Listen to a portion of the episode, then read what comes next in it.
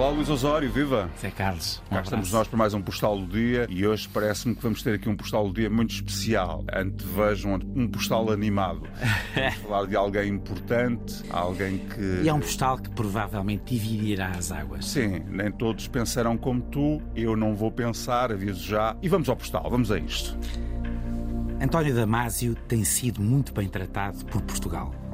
Licenciou-se na Faculdade de Medicina de Lisboa Doutorou-se também em Portugal e saiu depois para os Estados Unidos, onde construiu grande parte da sua carreira de investigador numa das áreas mais valorizadas da ciência, o conhecimento do cérebro.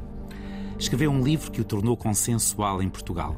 O erro de Descartes tornou a razão e a emoção conceitos falados e discutidos por gregos e troianos. António Damásio fala desapaixonadamente sobre Portugal. Define-se até em algumas dimensões como mais americano do que português.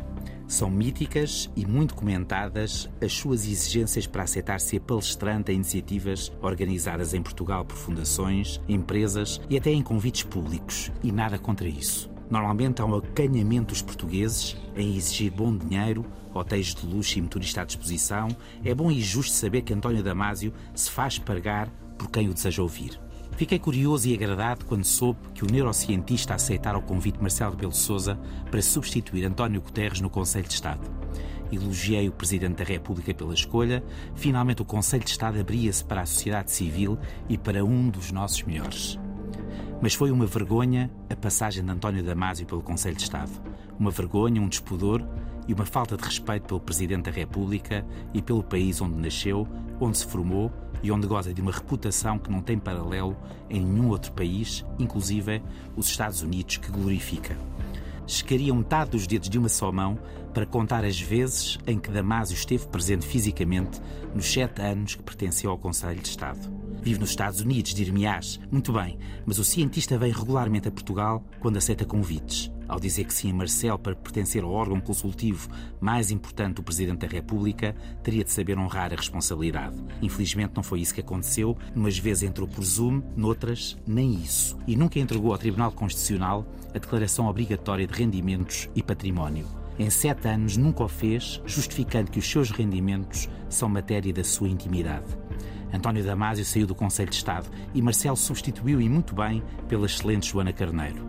Mas é uma tristeza observarmos a arrogância e a soberba de alguém se achar superior a tudo e a todos. Alguém que critica a classe política, a urgência de transparência e o materialismo da sociedade é depois o primeiro a virar as costas ao que proclama. Somos um bocadinho provincianos no nosso modo de amar, tratamos bem, colocamos nos píncaros os que se distinguem lá fora, como há 500 anos glorificávamos os estrangeirados.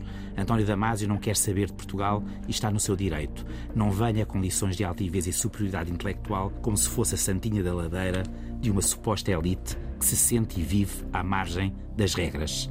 Para mim, elite é uma outra coisa.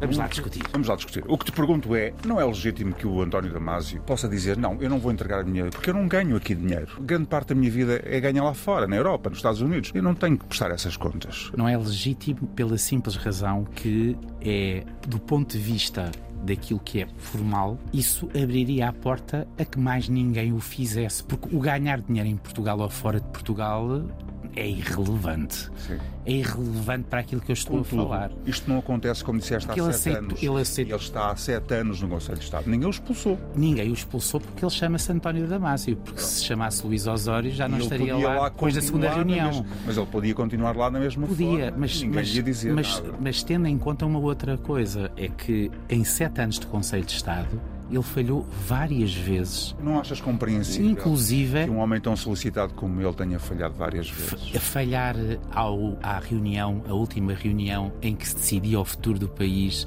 quando o governo de António Costa caiu, nem por Zoom apareceu. Ele falhou essa e falhou outras.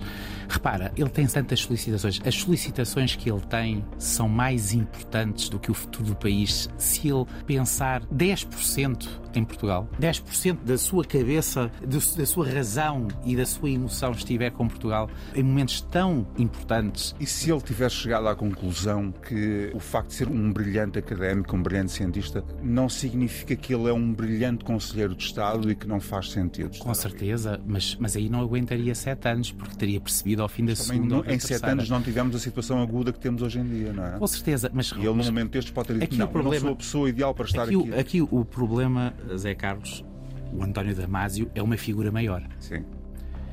Uma figura maior para mim é uma figura que tem especiais responsabilidades. Eu sempre pensei assim: uh, o facto de a pessoa ser genial em várias das suas dimensões não o desobriga de responsabilidades perante aquilo que é a comunidade, perante aquilo que é o olhar dos outros, porque quando isso não acontece, eu julgo que é uma falha. Pode ser uma falha de caráter, variadíssimas falhas. Em relação ao António Damasio, é uma desilusão, porque repara, aqui o problema é que ele aceitou o convite do Presidente da República. Podia não ter aceitado, até porque se conhecem várias entrevistas do António Damasio a falar da transparência. Então, quer dizer, ele que fala da transparência e da falha da democracia, porque não há transparência, e depois recusa-se a entregar as suas declarações de rendimentos, que é para nós não sabermos quanto é que ele ganha de senha de presença em reuniões de conselhos. Porquê? Qual é que é o motivo? É, só, só posso ver que é por uma questão pura e simplesmente de soberba. Porque ele acha que não está ao nível dos outros. Portanto, como Isso, né? disseste há bocadinho, por desilusão com. Uma desilusão, porque